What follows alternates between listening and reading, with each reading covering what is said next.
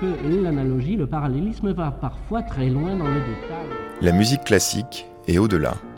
C'est l'heure métaclassique avec David Christoffel. La puissance émotionnelle de la musique est indéniable, d'ailleurs que la musique nous apporte de l'émotion est souvent la preuve de ses bienfaits, à moins bien sûr que l'on perde complètement le contrôle sur le type d'émotion dans lequel telle ou telle musique peut bien nous plonger, on a alors au moins deux possibilités. Soit on aime le sentiment de perte de contrôle, soit on n'aime pas se sentir manipulé, ce qui laisse tout de suite imaginer une troisième possibilité, avec toutes les émotions qu'elle nous apporte, on commence à aimer sa propre pour débattre du contrôle des émotions par la musique et de l'amour de l'aliénation, Métaclassique réunit cette semaine Noémie Fargier et Hervé Vanel, qui voient dans la double histoire de la musique d'ameublement et de la musac l'occasion de repenser comment une musique qui ne se donne pas à la contemplation entend prendre le pouvoir sur nos humeurs en offrant des musiques pour arrêter de fumer ou des astuces sonores empactables dans un programme de marketing sensoriel. Et puis, la philosophe Léna Dormo se joindra au débat pour expliquer le rôle décisif des émotions dans la gouvernance néolibérale. Les articles respectifs des trois chercheurs réunis aujourd'hui sont tous les trois disponibles sur le site de l'émission metaclassique.com à la page de ce 85e numéro directement accessible en tapant émouvoir dans la case recherche.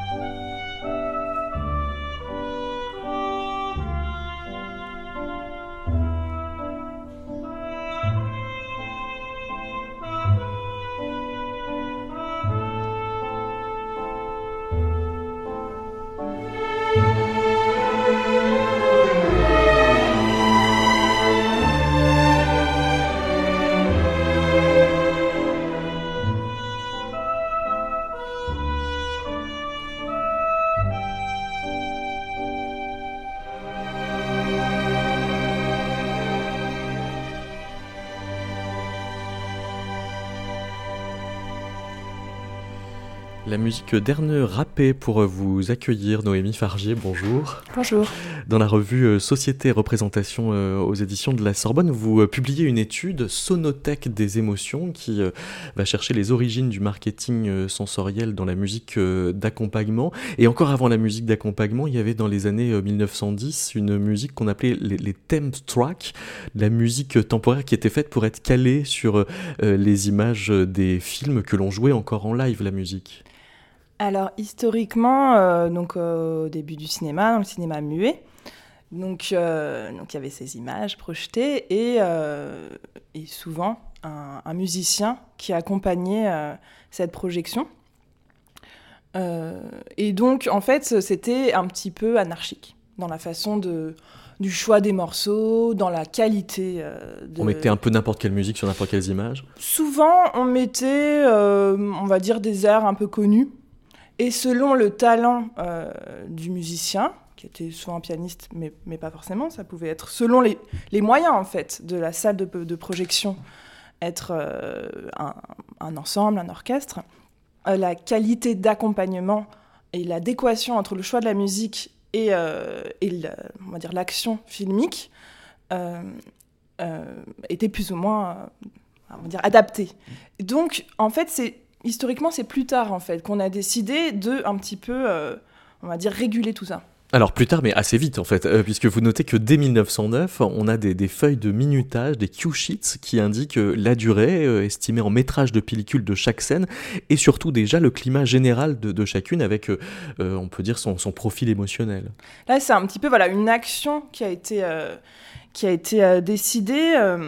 à la fois, c'était d'une part de plutôt des de ceux qui diffusaient les films, les productions, que de en fait de ben, on va dire d'avoir la main sur la musique, d'avoir la main. Alors, il y, avait deux options. Il y avait à la fois, euh, on va dire, des, conseils, plutôt des suggestions, avec des répertoires euh, de, partitions qui étaient adaptés à chaque climat émotionnel euh, des scènes, avec des petites séquences musicales, et on va dire quelque chose de plus, on va dire, sur mesure, où, par rapport à, on va dire, au découpage du film, il y avait des, feuilles de minutage avec la, réalisation sonore de, la musique, donc les partitions. Alors Erno Rappé, dont on vient euh, d'entendre euh, la musique, c'est euh, l'un de ceux qui a commencé à faire des, ces, catalogues musicaux, c'est-à-dire à classer les, partitions et des extraits musicaux adaptés à différentes ambiances, à différentes situations, telle musique pour l'entrée du méchant, telle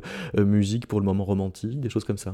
Oui, lui, il a publié, il est très connu avec Giuseppe Becce, donc c'est deux, deux musiciens c'est parmi les premiers compositeurs de musique de film, mais qui ont euh, pris l'initiative de publier des, euh, des, répertoires en fait de partitions. Euh, certaines étaient des, en fait, c'est l'idée du collage, de l'arrangement, parce que c'était déjà une pratique en fait. On collait des airs, parfois de musique classique, parfois d'airs populaires, qui s'adaptaient à chaque, chaque séquence.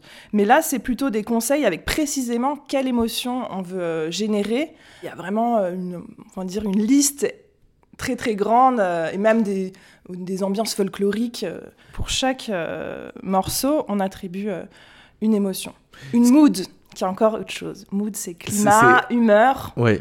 C'est ce qu'on emploie maintenant avec les, les mood playlists. Vous, vous parlez de sonothèque des émotions. Oui.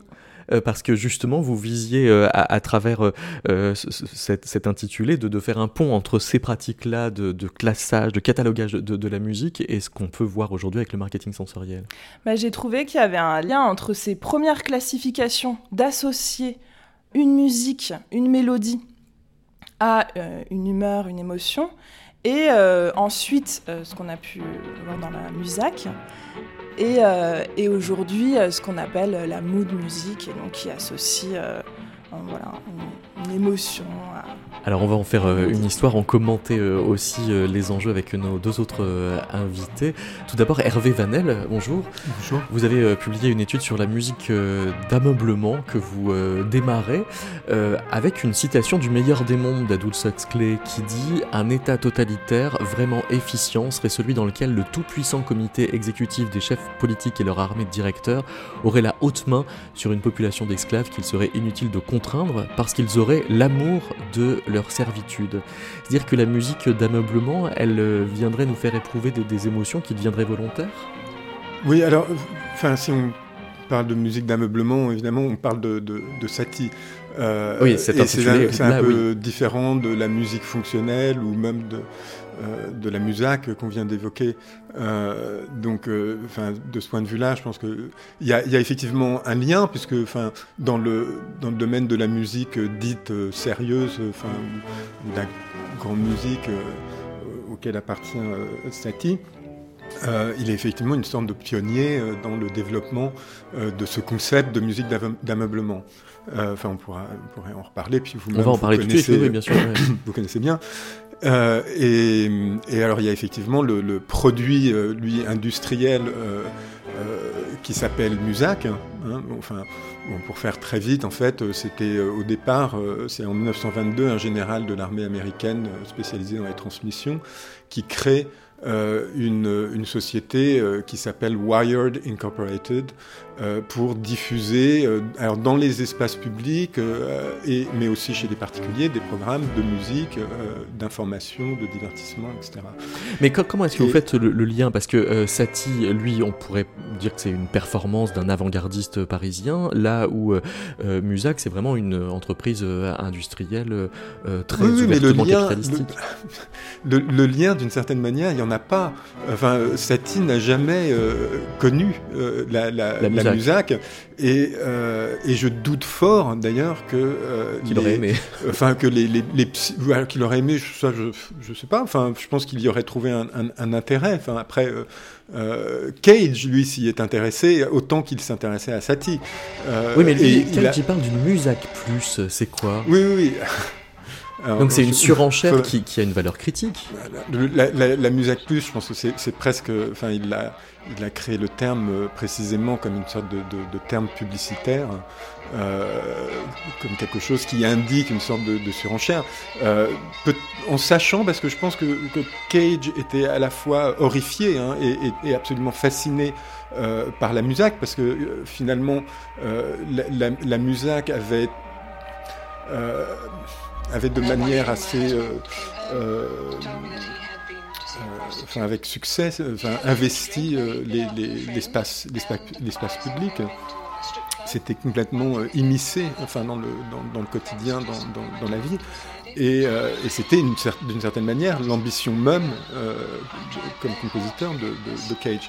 Donc de ce point de vue, il était fasciné par la musique, mais aussi horrifié par l'objectif de la musique qui était euh, de, de, réguler finalement euh, les conduites, euh, de, de, de, pacifier le, le, les de prendre le pouvoir sur les émotions les, entre les individus, de prendre le pouvoir sur les émotions, on peut dire. Oui, oui, oui. Voici un extrait de Un salon de Satie.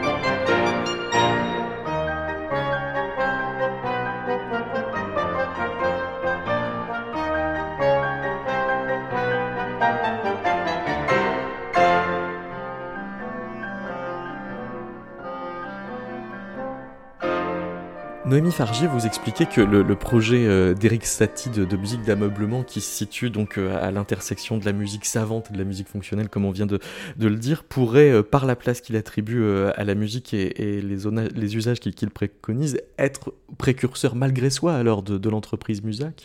Oui, mais comme le disait Hervé Vanel, en fait, il n'y a pas d'intention de la part de Satie d'initier ce qui s'est après créé avec euh, Musac en fait. C'est pas du tout, ça n'a pas du tout la même, euh, on va dire, euh, il n'est pas dans une entreprise capitaliste d'améliorer le rendement, de la productivité des travailleurs, qui était quand même à l'origine de, la création, enfin on va dire des ambitions de Musac. Lui, il est dans une, je pense une, il est bien dans une recherche de lier la création artistique et l'expérience euh, du quotidien, l'expérience esthétique et la vie quotidienne. Et ça, je pense, il a une réflexion aussi qui est très moderne dans ce sens-là, où euh, il ne se destine pas simplement à un public qui est assis, qui va, euh, on va dire, prêter attention à, à, sa musique, mais il veut que sa musique infuse dans des espaces et puisse recréer l'environnement sonore de certains espaces de la modernité.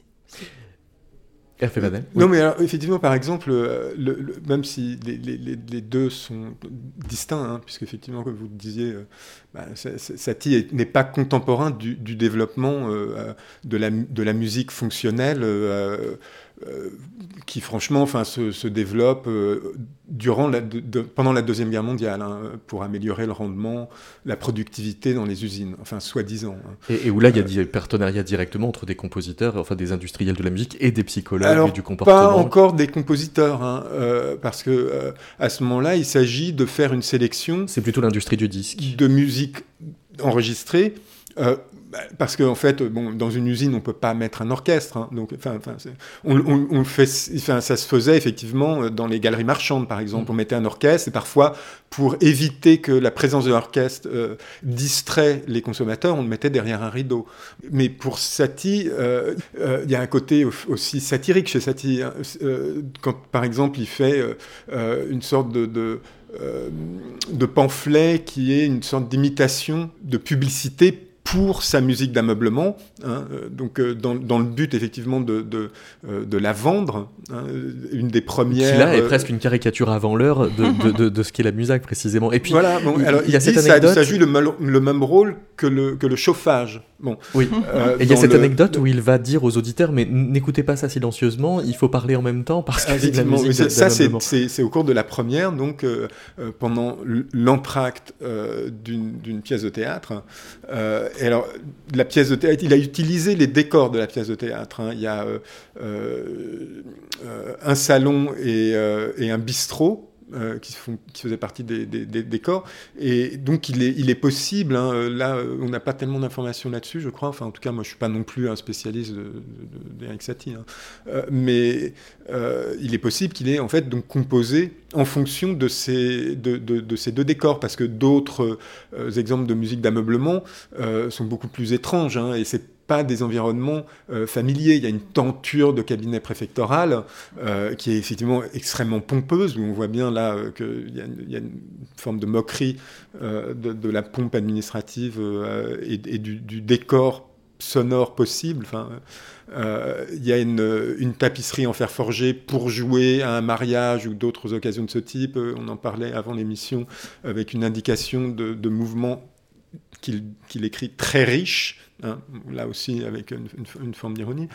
Euh, mais il y a effectivement aussi ces, ces intersections. Enfin, euh, dans, la, dans la manière euh, dont, Satie, je pense aussi, concevait le la musique d'ameublement comme, comme une, une, effectivement une, une, de manière sérieuse également, comme quelque chose qui répondait un, besoin dans la société industrielle, moderne et contemporaine. Alors ce, besoin, on peut aussi le, qualifier en termes presque écologiques. Il est dit, il y a tout de même à réaliser une musique d'ameublement, c'est-à-dire une musique qui ferait partie des bruits ambiants, qui en tiendrait compte, je la suppose mélodieuse, elle adoucirait le bruit des couteaux, des fourchettes, sans les dominer, sans s'imposer.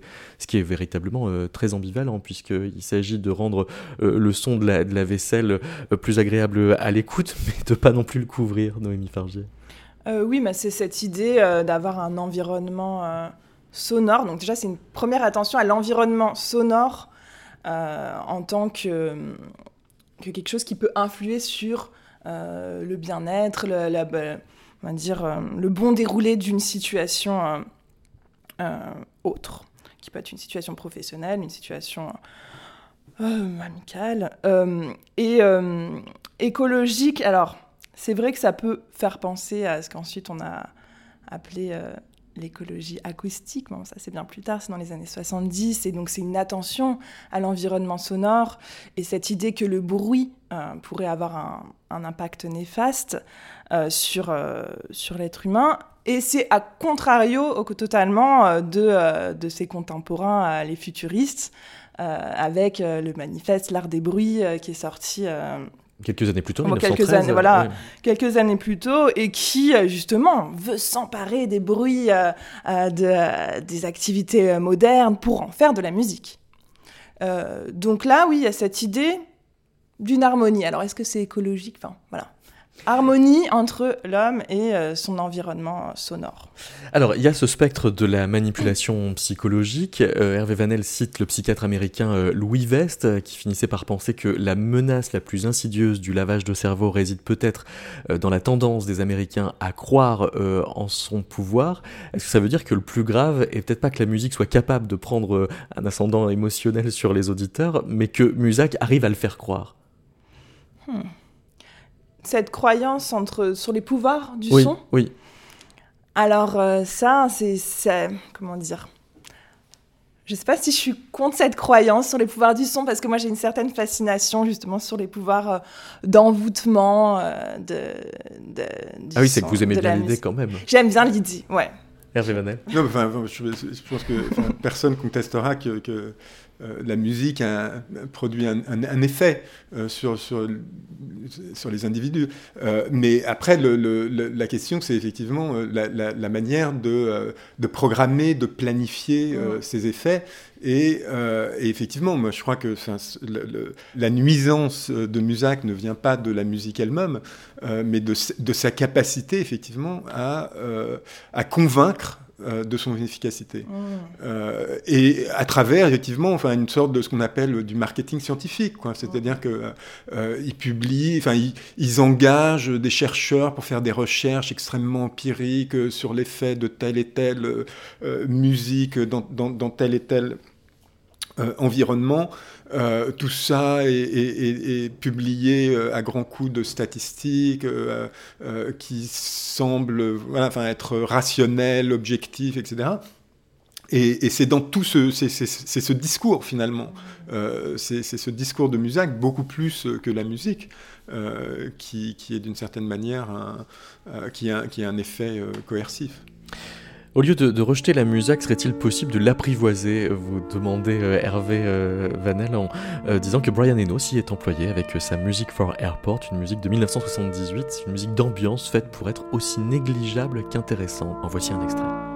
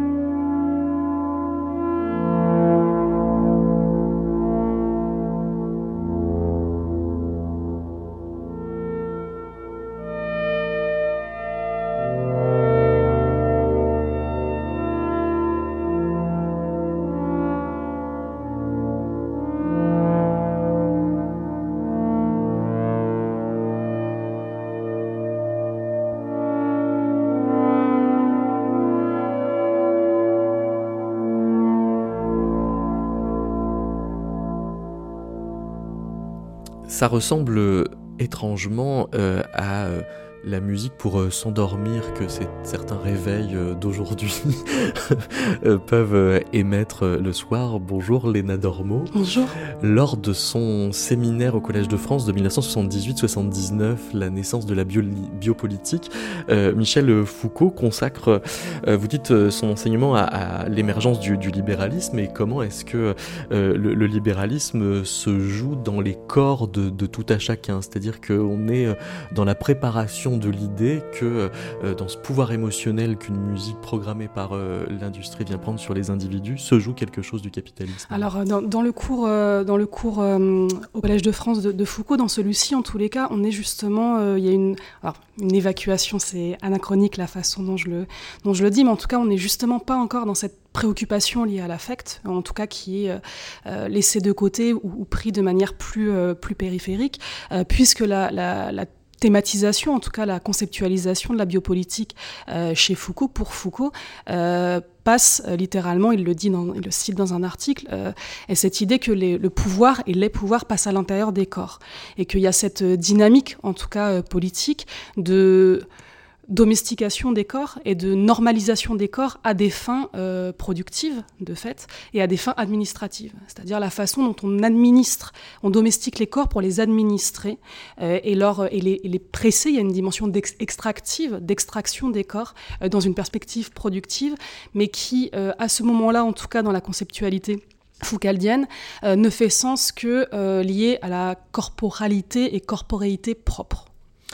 Euh, Michel Foucault est, mort euh, relativement jeune, en 1984. Vous dites que s'il avait vécu plus longtemps, sans doute est-ce qu'il en serait euh, comme naturellement arrivé à constater ce qui s'est passé, à savoir que effectivement le libéralisme prend aussi pouvoir sur les affects? Oui, oui, je pense. Après, ça, c'est vraiment une l'espèce de, de, coup de poker. Je pense qu'on a, nombreux chercheurs à faire ça, chercheurs, chercheuses, qui est tout à fait euh, quelque chose qui, bon, euh, faire parler les morts en, en envisageant, euh, enfin, en la, postulant la... ce qu'ils auraient, ce qu'ils auraient dit. Je pense que c'est c'est pas très, euh, c'est pas très téméraire de ma part. Non, la question n'est pas de faire des suppositions, mais simplement de, de, de voir des, des, lignées, puisque vous citez le, le, philosophe Byung-Chul Han, qui, Han, ouais, ouais, qui, qui parle de psycho-politique politique. et qui en fait est quand même dans la suite de, Foucault, même s'il oui, semble aller plus loin. Ouais. Tout à fait. du coup, le Han, qui est un philosophe berlinois, du coup, qui a une chaire de art et philosophie euh, à Berlin, qu'il tient toujours, c'est un, contemporain, euh, effectivement, euh, reprend Foucault en, allant plus loin, mais en considérant qu'il y a un point aveugle, en tous les cas, c'est comme ça qu'il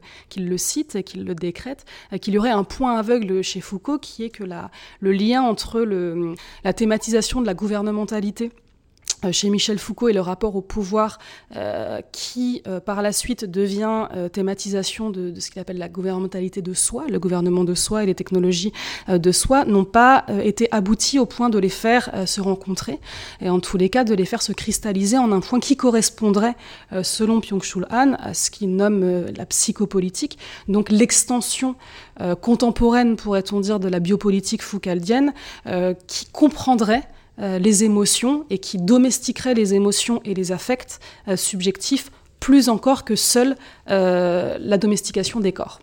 Mais alors qu'il les contient euh, pas euh, forcément négativement, c'est-à-dire que ça passe aussi par une espèce de positivisation, puisque ça, ça passe, vous dites, de, la discipline du corps à l'optimisation mentale. Euh, et donc là, on, retrouve finalement une, illustration de, la phrase d'Aldous Huxley qu'on qu citait tout à l'heure, c'est-à-dire que l'individu en arrive à aimer sa servitude. Oui, alors à aimer sa servitude, je ne sais pas s'il y a une. C'est une question que, je me pose. Hein. Je ne sais pas dans quelle mesure il y a une conscientisation, euh, vraiment sur, le mode de la, conscientisation euh, euh, réelle de cela. En tous les cas, il y a une, un, processus du coup de, ce que j'appelle d'auto-aliénation, en tout cas d'auto-optimisation intériorisée de cette manière de faire. Et effectivement, la, citation d'Huxley qu'il y a en tête de l'article de euh, Hervé. pardon, euh, euh, est, est, très juste en tous les cas, elle, est, elle, est, elle, elle concourt à cela, euh, c'est de dire que euh, à partir du moment où vous avez un gouvernement, en tout cas un, un fonctionnement structurel politique qui n'a plus besoin, alors plus besoin, c'est pas c'est pas si simple que cela, mais qui peut se permettre de ne plus opérer de pratiques coercitives directes et une, une soumission directe à un ordre établi, mais que les individus reproduisent cela en eux-mêmes, favorise effectivement euh, voilà, un fonctionnement euh, alors de servitude. Euh, je ne sais pas si on aime sa servitude. Je ne sais pas si on a le choix que de l'accepter ou pas. Et sur la question que vous posiez tout à l'heure à Hervé, c'est un peu le même principe. C'est est-ce qu'on doit évacuer quelque chose ou l'embrasser complètement? Parce que de toutes les façons, il n'y aurait pas de, possibilité autre, alternative, que de faire autrement que ça. Oui, euh, effectivement, enfin, c'est difficile de dire s'il est possible d'aimer sa servitude, mais euh, par contre, euh, il est très clair que c'est l'objectif hein, de, la MUSAC que, de, effectivement, de rendre. Enfin, l'objectif déclaré hein, est de rendre le travail agréable.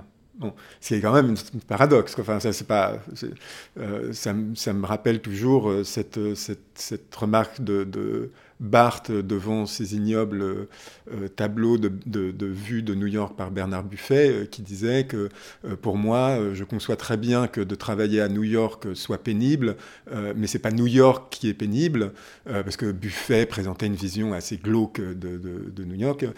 mais disait Barthes, c'est pas New York qui est pénible, c'est le travail.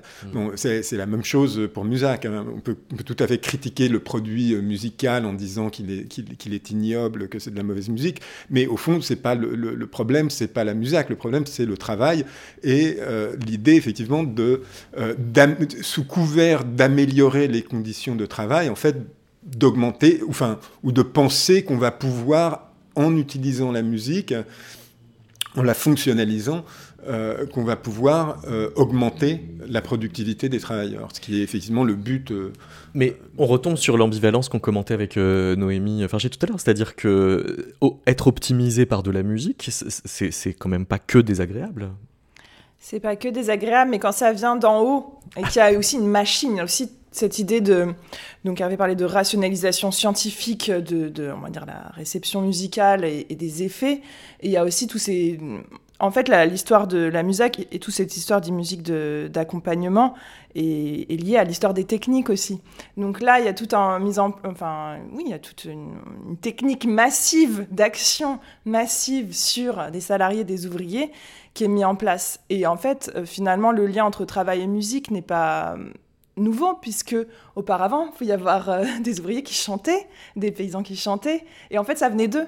Alors que là, il y a l'idée qu'on va les contrôler et qu'on va, essayer en plus de contrôler leur intériorité. Voilà, qu'est-ce qui voilà, on va essayer de leur intériorité, leur concentration et euh, comme si voilà la musique voulait posséder complètement le corps des travailleurs. Oui, c'est ça. C'est au-delà de, la question de l'appréciabilité ou la, question d'aimer sa servitude, c'est la question de la normalisation.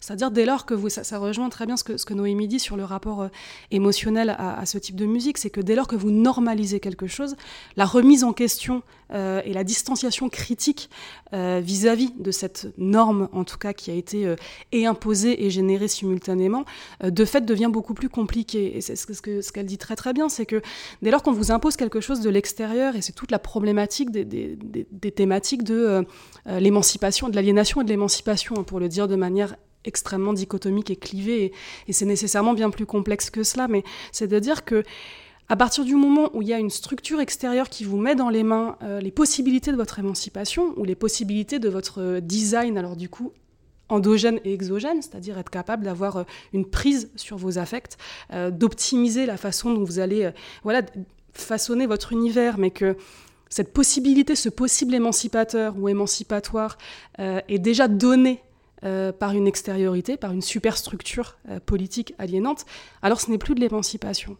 Euh, voilà, de, dire qu'on peut, euh, sur mesure, avoir euh, une musique qui correspond à chacune de nos humeurs, soit quotidiennes, soit liées à des épisodes de la vie et de dire qu'on a la, prise dessus, si effectivement elle a été façonnée, architecturée euh, superstructurellement par un pouvoir décisionnaire, en tout cas ce que j'appelle ontopolitique, euh, alors on n'est plus dans l'émancipation. Au contraire, c'est l'émancipation qui, le, souhait d'émancipation et l'idée même euh, libertaire est en réalité quelque chose de tout à fait liberticide. Voici un extrait de l'album The Sound of Music qui est censé vous rendre heureux. La musique classique est au-delà c'est Métaclassique avec David Christoffel.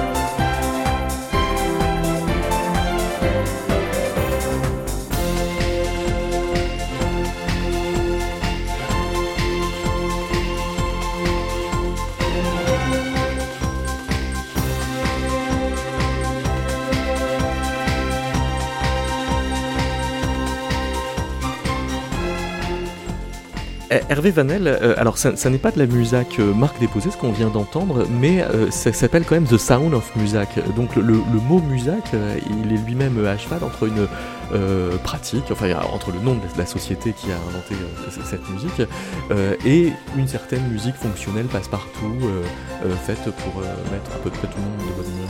Oui, enfin, il est clair que dans les années 60 et 70, euh, le, concept de Musac, donc euh, une forme de, musique fonctionnelle, euh, et qui là était vraiment, enfin, on s'adressait à l'univers du, travail et du commerce, c'est aussi développé, enfin, toutes les grandes compagnies de disques, RCA, etc., ont publié des, des, albums qui étaient musique pour euh, euh, lire, euh, pour accompagner la lecture, musique pour accompagner un dîner entre amis, musique pour arrêter de fumer, musique. alors, et il y, a même, bon, il faut supposer que ça s'appelait Erogenous, donc c'était une musique pour, pour, faire l'amour. Pour faire l'amour, enfin, pour exciter l'auditeur. et donc voilà, donc il y, a effectivement tout un domaine comme ça, euh, d'une forme de, musique d'ambiance euh, qui s'est développée à ce moment-là. Et puis aussi, euh, là aussi, enfin, qui est souvent confondu avec la marque déposée Musac. Euh, des, orchestres, euh, Mantovani, euh, Paul Moria, etc., qui reprenaient les, les, grands succès populaires et qui les orchestraient avec des violons, etc. Enfin, Est-ce que ce que décrit Hervé Vanel, c'est ce qu'on pourrait appeler le pendant musical de l'apicratie, Léna Dormo je ne sais pas si c'est le pendant musical que une partie intégrante. Un, en fait. un vrai vecteur. Un vrai vecteur de, de voilà, un parmi, euh, parmi, parmi d'autres, mais de, effectivement de l'apicratie, alors telle que, telle que développée par, euh, par Eva Illouz et, Edgar Cabanas. Euh, pour le coup, moi, je, trouve, après, c'est à titre personnel, qu'ils vont même pas assez loin, voilà, encore dans le, dans le, dans le développement de cela, puisque du coup, ils, estiment que voilà, tout ce qui est, relève de la, de la dimension émotionnelle, en tout cas le fait de pouvoir préempter directement voilà, l'être humain à sa, à sa source affective et émotionnelle, donc typiquement en passant par la musique ou autre, euh, est une composante euh, de ce fonctionnement euh, apicratique, comme il l'appelle. Là où, je crois sincèrement que ce n'est pas tant une composante que le, vraiment la clé de voûte d'un fonctionnement néolibéral contemporain. Je pense réellement que sur cette architecturation de, de, notre quotidien, politique, émotion, politico-émotionnel, euh, les affects et les émotions subjectives sont vraiment le, cœur. Et donc, oui, bien sûr, tout ce qui peut concourir à créer euh, ce, cadre sur mesure dont je parlais, cet univers, donc la, musique en est un, euh, en est évidemment, euh, oui, oui, fonctionne très très bien. Mais là où la musac semble télécommander des émotions, vous dites, Léna Dormo, la force principale du néolibéralisme ne serait pas tant de soumettre l'individu via des injonctions d'auto-optimisation mais bien de lui bâtir un cadre sur mesure au sein duquel le sujet se soumettrait volontairement en se rendant attentivement et affectivement disponible à la réception de tous les stimuli de son contexte. Donc là, on revient quand même euh, à l'amour de la servitude, c'est-à-dire qu'on se construit euh, à soi-même son propre cadre d'optimisation, c'est-à-dire ses, propres normes. Oui complètement. Alors, encore une fois, la, question de l'amour de la servitude, qui n'est pas, euh, j'ai pas d'opinion tranchée sur cette question. Je, m'interroge hein, par ailleurs énormément sur, je vous dis, la conscientisation, alors qui n'est pas une catégorie à, part entière de, réflexion sur ces questions, mais quand même, euh, dans Amour de la servitude, euh, il y a quand même cette idée, en tout cas moi le, sous-texte me, paraît être celui-ci, il y a cette idée qu'il y a, je vous dis, une, façon euh, active d'aimer sa servitude. Or, dans, ce cas précis, il y a une action. c'est évidemment et éminemment actif mais c'est toute la force justement de, la complexité euh, de l'intériorisation néolibérale, que j'appelle ontopolitique, c'est cette idée que l'action, alors ça c'est un peu euh, presque paradoxal dit comme ça, mais on a une action active dans notre propre servitude, donc dans notre propre aliénation. En outre, nous sommes persuadés euh, d'œuvrer au nom et au profit de notre émancipation individuelle. Et c'est là toute la complexité, c'est que il y a des choses comme beaucoup d'individus, euh, nous faisons des choses en sachant que euh, bon, ça, ça, m'emprisonne, ou ça m'enferme, ou ça m'en capture. Euh, Noémie parlait tout à l'heure de, enfin, posiez la question sur l'écologie. Il y a ce que Yves Citon appelle l'écologie de l'attention, c'est-à-dire comment est-ce qu'on est attentivement et affectivement disponible à son environnement direct au sein duquel on évolue en tant qu'individu. Et du coup, je pense que voilà, la force vraiment de ce fonctionnement-là, c'est que nous sommes persuadés d'œuvrer pour notre propre bien. Il euh, y a quelque chose aussi d'un petit peu euh, la question du bien-être qui est extrêmement contemporaine, hein, qui, est très très récente et extrêmement, enfin, qui est très récente, en tout cas tournée ainsi euh, sur le mode de développement personnel. J'ai envie de dire de manière un petit peu voilà triviale et superficielle, mais qui refuserait d'aller vers un mieux-être? C'est ça la réelle question. C'est que, enfin, voilà, c'est. Je voulais juste revenir sur cette idée qui est visiblement récurrente de l'amour de la servitude. Euh, mais effectivement, enfin, on, ne peut pas. Enfin, euh, c'est la, la, la, la remarque, enfin, ou la phrase d'Oxley, euh, elle, est, elle est formulée dans, une, dans une forme de dystopie. donc effectivement, c'est paradoxal. On ne peut pas aimer sa servitude. mais effectivement, enfin, le, l'idée euh, de, cette sorte d'idéal euh, totalitaire est euh, qu'effectivement, enfin, on ne, perçoit plus son euh, son, enfin, son, son, son, travail euh, euh, comme travail, mais comme une forme de, d'épanouissement. Enfin, on s'épanouit. Enfin, on ne peut que vouloir s'épanouir, mais ça devient suspect quand c'est demandé par, par son patron, en quelque sorte. Sauf quand, en plus, le patron doit être soi-même parce qu'on est, auto-entrepreneur. C'est, pas, c'est pas demandé. Hein. C'est devenu, mais ce qui est intéressant par rapport à, ce que dit Hervé et la citation d'Huxley, c'est que, c'est qu'alors, Huxley, c'est, du, c'est de la science-fiction et dans une perspective de, donc, dystopique de régime totalitaire. Or là, euh, après on va pas débattre de cela ici, même si ça pose voilà, un certain nombre d'interrogations, euh, nous ne sommes pas dans un régime totalitaire, nous sommes dans une forme démocratique, en tout cas considéré comme tel, euh, qui repose sur, alors en reprenant le philosophe euh, Antonio Gramsci, philosophe italien, philosophe politique, euh, la question de, l'hégémonie, hein. donc l'hégémonie qui émerge d'une dialectique coercition-consentement et qui repose principalement par ailleurs sur le consentement de la population, pardon, bien plus que par la force. Et ce qui est intéressant, c'est qu'il reprend lui-même Machiavel dans Le Prince, qui pour donner des conseils et des conduites, en tout cas à, à Laurent de Médicis pour gouverner, lui disait, il faut, c'est la métaphore du centaure que vous trouvez dans Le Prince, euh, où il dit, il faut qu'il y ait et un exercice coercitif et la consentement des masses. Il faut que pour gouverner, le prince soit et un homme et une bête. Et c'est la seule manière qu'il aura de tenir euh, sa population et le peuple. Et quand Gramsci reprend ça, c'est pour dire que en reposant un pouvoir, en faisant reposer un pouvoir politique sur la coercition euh, et le consentement simultané, alors nous obtiendrons quelque chose. Et ce qu'il y a de, tout à fait nouveau euh, dans ce régime-là ontopolitique contemporain, c'est que le pouvoir n'a même plus à faire cela. C'est-à-dire que la coercition et le consentement, le, principe, le concept même d'hégémonie, euh, est intériorisé au sein de l'individu. Donc c'est-à-dire que vous le reproduisez euh, à l'intérieur de vous-même, et le pouvoir peut se préoccuper d'autre chose. Quand même, on, parle toujours là de, de valeur économique, donc en termes de gains, de temps, pour aller se préoccuper d'autre chose quand vous êtes un gouvernement politique euh, occidental contemporain, c'est un gain de temps absolument non négligeable.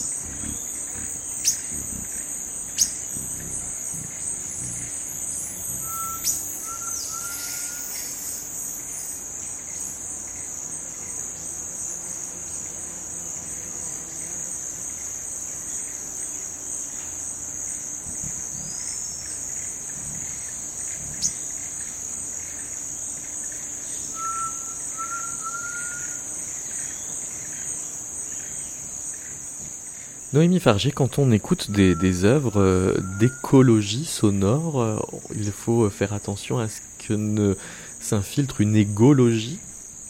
Alors oui, l'égologie, c'est le titre d'un ouvrage euh, dont je ne connais plus l'auteur, mais qui est très intéressant parce que ça, par rapport à ce que Léna disait, en fait, ce qui est très intéressant actuellement, c'est qu'il y a quand même deux pôles, on va dire, de familles politiques qui se rejoignent sur quelque chose de totalement imprévisible. C'est-à-dire que les personnes qui sont plutôt issues euh, du mouvement euh, Baba des années 70 et qui ont cherché une, un mode de vie alternatif en phase avec l'environnement, vont rejoindre progressivement l'idéologie libérale qu'il faut être en phase avec son époque, s'adapter.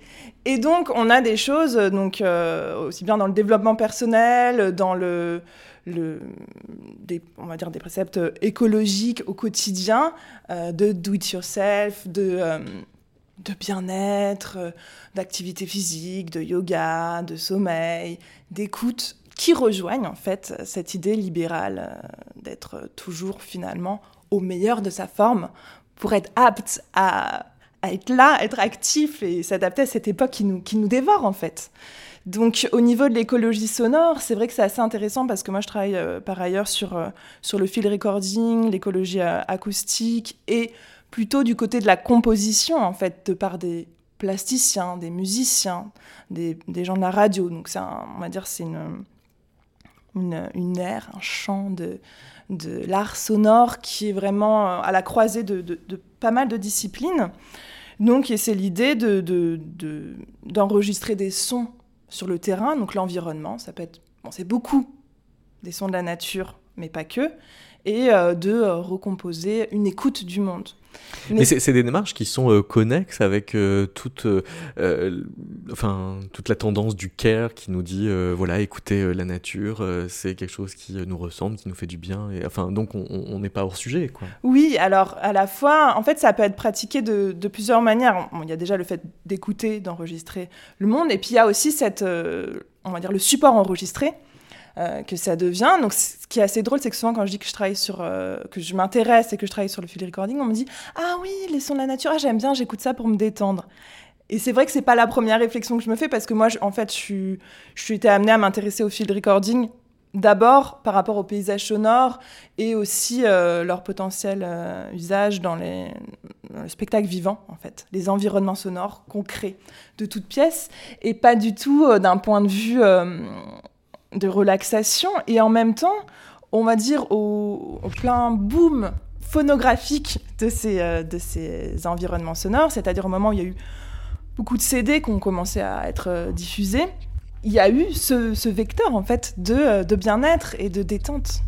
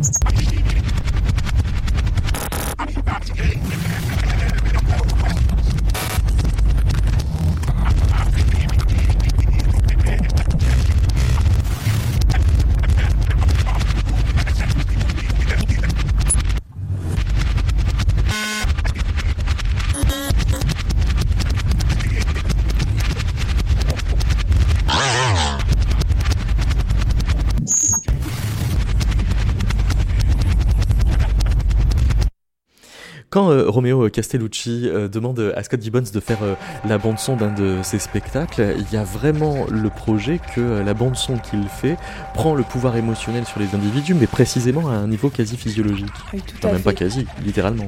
Et une physiologie qui, pour le coup, serait ancestrale.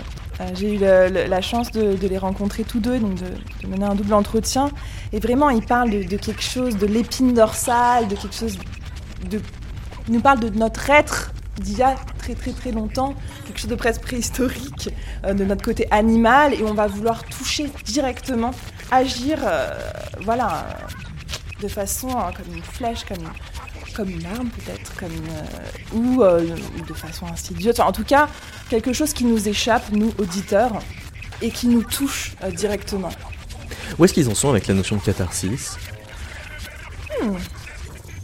Je ne les ai pas questionnés sur ça, donc c'est pas moi de répondre à leur place, mais je pense que, je pense que oui, vu qu'ils travaillent aussi sur quelque chose de, très violent, hein, euh, l'état de Castelchi est extrêmement violent, euh, je pense que la, la, catharsis, on va dire, euh, tragique, les, on va dire, les intéresse comme oui, comme euh, on va dire. En, tout cas, ils cherchent pas à choquer, très anthropologique, de très ancestral dans leur façon euh, d'aborder euh, le, théâtre.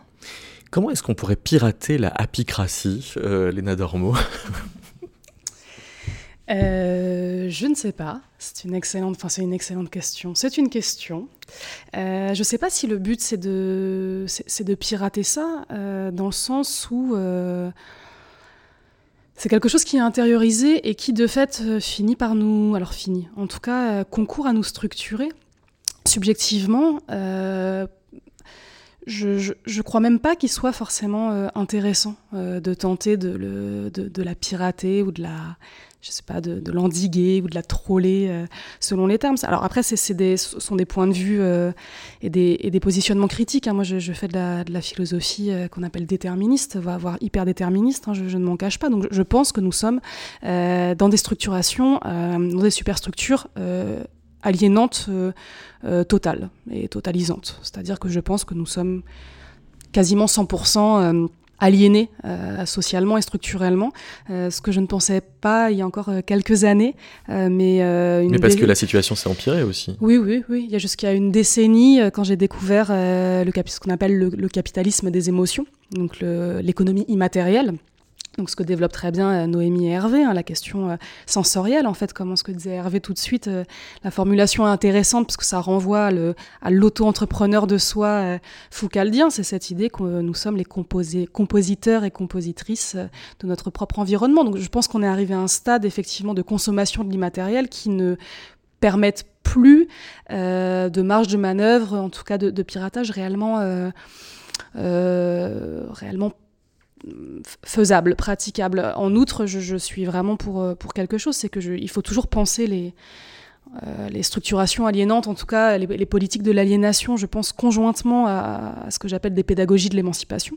Et je crois à ce que, euh, pour reprendre une terminologie deleuzienne, ce que, ce que Deleuze appelle des vacuoles. Alors, il l'utilisait pour autre chose, donc c'est, je, je, reprends cette terminologie de façon analogue, mais je, développe cette idée qu'il faut des vacuoles d'émancipation à l'intérieur de cette superstructure aliénante, euh, nous avons la possibilité et la nécessité vitale, je le crois, vraiment au sens du vivant, de ce qu'il y a de vivant en nous et de ce qu'il y a de vivant à l'extérieur de nous, euh, de nous ménager alors euh, collectivement et individuellement, hein, les deux vont de pair, euh, ces petites vacuoles d'émancipation. Et le piratage dont vous parlez, en tout cas avec ce, terme-là, je pense, euh, passe par là. Ça, ça veut dire d'aller vers des, musiques qui ont été jugées esthétiquement et moralement corrompues, comme le boogie-woogie ou le hot swing? Oui, non mais je, pour, pour, pour, revenir sur ce qui vient d'être dit, je crois que ce qui, ce qui, ce qui est intéressant, c'est qu'effectivement, on bute souvent hein, euh, euh, sur le fait que les stratégies artistiques, donc souvent, hein, euh, alors il y a Brian Eno, on en a parlé avec sa Music for Airport, et puis John Cage avec la, la, Music Plus.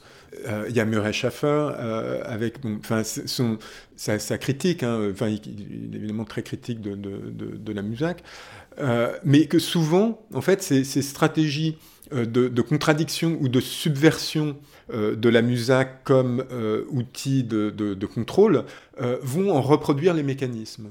Et, finalement, il y a, une, intersection hein, qu'on perçoit rapidement entre l'idéologie hein, des, avant-gardes, de créer un art qui va effectivement être la vie elle-même, qui, qui va la façonner, et l'idéologie du pouvoir.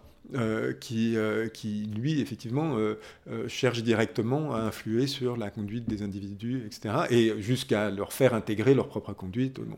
C'est pour ça, je pense que ça se joue sur, sur les imaginaires politiques et l'art, au sens large de, de, la pratique artistique et des conduites artistiques, en tout cas, sont, je pense, primordiales et vitales pour, pour justement faire infuser de nouveaux imaginaires politique à l'intérieur de ces vacuoles-là. Donc je ne sais pas comment sonorement, par exemple, ça pourrait se matérialiser, mais je pense qu'il y a un truc à faire, euh, à ce niveau-là.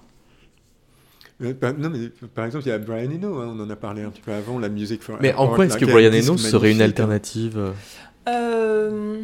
Parce que si c'est consommé comme de la musique de relaxation, on... c'est vrai que j'avoue. Alors quand j'ai quand j'ai été donc dans ses recherches sur euh, sur la musique et que j'ai découvert euh, qu'il avait fait la musique for Airport, je l'ai je l'ai écouté en, travaillant.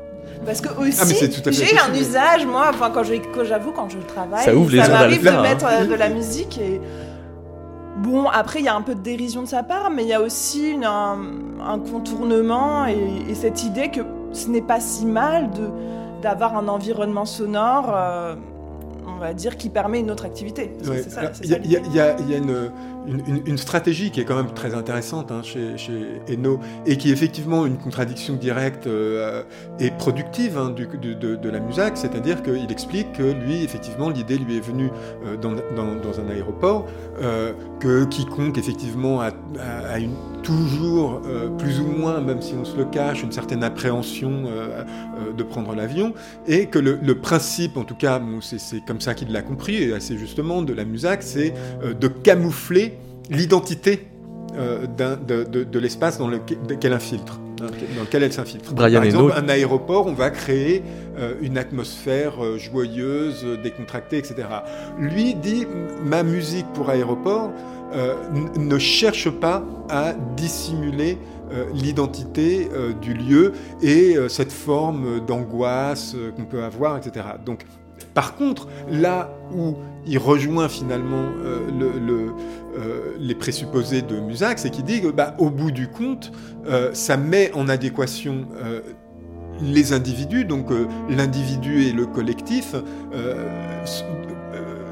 en adéquation, en adéquation avec l'environnement. C'est-à-dire qu'on est réconcilié finalement, la musique est un facteur de réconciliation de l'individu et du collectif avec son environnement. Alors que par exemple, John Cage, lui, est plutôt pour euh, le, essayer de, de, générer une forme de, dissension, de désordre. Euh, il y a aussi ce paradoxe et presque deux tendances dans les moods de musique. Il y a celle qui, justement, a une musique un peu plate, lisse, en fait, qui, ne veut créer aucun contraste, aucun excès, et qui a plutôt tendance à stabiliser l'humeur et qui, et qui veut, voilà, euh, l'idée du bonheur, voilà, comme absence de trouble et quelque chose où, voilà, il n'y a, rien d'excitant, en fait. Et la mood music qui est entraînante, peut-être plus utilisée dans les magasins, qui cible certaines catégories euh, de, de population. Mais euh, vraiment, l'idée de la musique, originalement, enfin, si j'ai bien compris, c'est quand même aussi quelque chose de, de lisse. Parce que pendant ce temps-là, l'Association des psychiatres américains écrit dans le DSM que la variation d'humeur est pathologique. Oui, oui, la variation. Alors, peut constituer euh, une pathologie, en tout cas dans le, dans le DSM-5, du coup, qui est le dernier euh, DSM, donc euh, Disorder, Trouble Mental. à ce jour, ils sont en rédaction du 6, mais le, 5 existe toujours. effectivement, les, alors, les trop grandes variations d'humeur peuvent être pathologisées. Donc, pas toutes, mais la plupart. Mais c'est comme il y a encore dans le DSM, vous trouvez les fameuses étapes du deuil avec un, nombre de jours correspondants. Et je, alors je, ne sais plus euh, combien, mais si vous ne faites pas votre deuil en 324 jours, alors on sait que le 325e, même si vous avez eu toute la musique adéquate pour gérer votre, votre tristesse, eh bien le 325e jour, vous pouvez aller chez un psychiatre pour avoir une étiquette euh, pathologique, pathologisante en tous les cas. Donc, euh. Hervé Vanel, il y aura encore de la musique après l'apocalypse?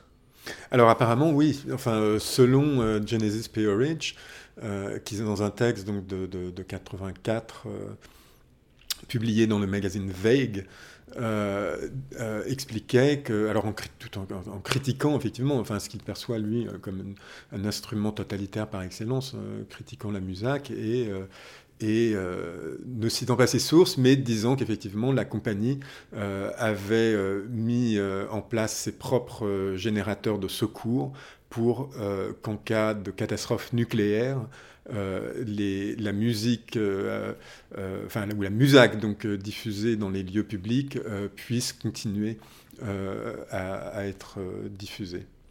Merci beaucoup à vous trois. Merci. Merci. Merci.